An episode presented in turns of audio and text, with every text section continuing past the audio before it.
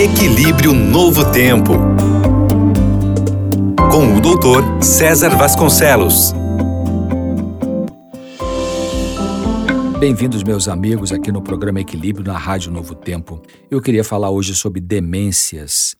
As mudanças na pessoa com demência não são parte do envelhecimento normal e são severas o bastante para causar impacto no viver diário, afetando a independência, autonomia e relacionamentos. A progressão da doença varia e depende do tipo de demência que a pessoa apresenta e da área do cérebro que é afetada.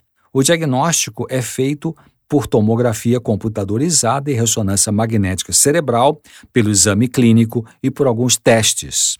Sinais e sintomas comuns na demência incluem perda de memória, alteração do julgamento, dificuldade com pensamento abstrato, comportamento inadequado, perda da habilidade para se comunicar, problemas na marcha e equilíbrio, ou seja, no andar né, e se equilibrar, negligência com cuidado e segurança pessoal, alucinação, agitação, paranoia.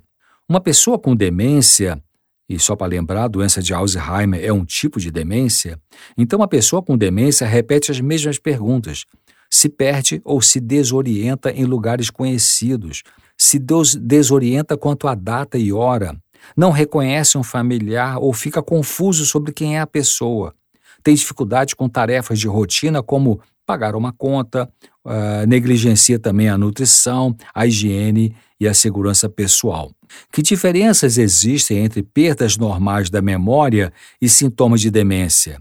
No envelhecimento normal, existem queixas de perda de memória, mas a pessoa dá detalhes do que ela se esquece.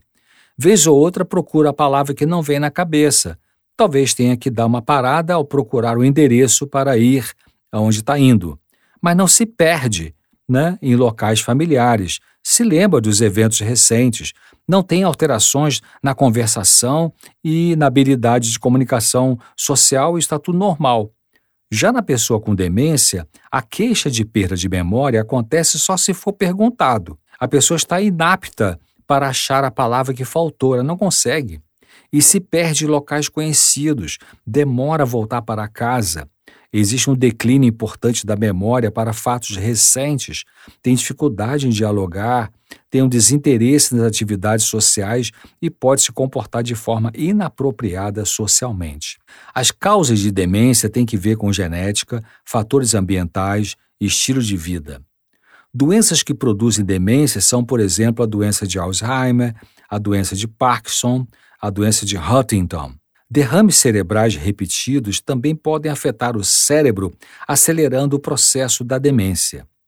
O mesmo acontece com uma nutrição, uma dieta pobre, a desidratação, substâncias tóxicas para o cérebro, como álcool, drogas ilícitas e outras, assim como traumas cranianos, repetidos ou não, e também infecções cerebrais.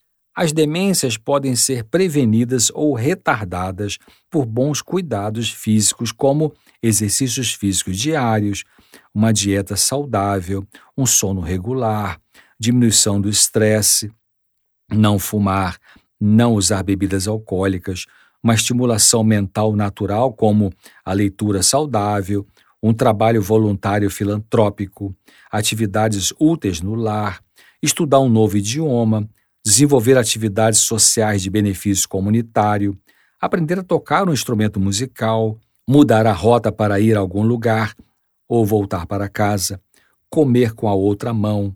São exercícios que pode fazer para ajudar o cérebro a funcionar melhor. Fumar após os 65 anos de idade aumenta a chance de desenvolver a doença de Alzheimer em 79%. A obesidade na meia-idade faz com que você tenha três vezes e meia mais possibilidade dessa doença de Alzheimer, enquanto que a diabetes aumenta em duas vezes e o estresse crônico em quatro vezes a chance de ter Alzheimer. Então, previna isso com isso que eu falei: exercícios ao ar livre, de preferência meia natureza, alimentação saudável, sono, ajudar as pessoas, aprender uma nova coisa. Isso vai te ajudar. Bom, Toda semana um artigo novo no meu site doutorcesa.com. Um abraço, até breve.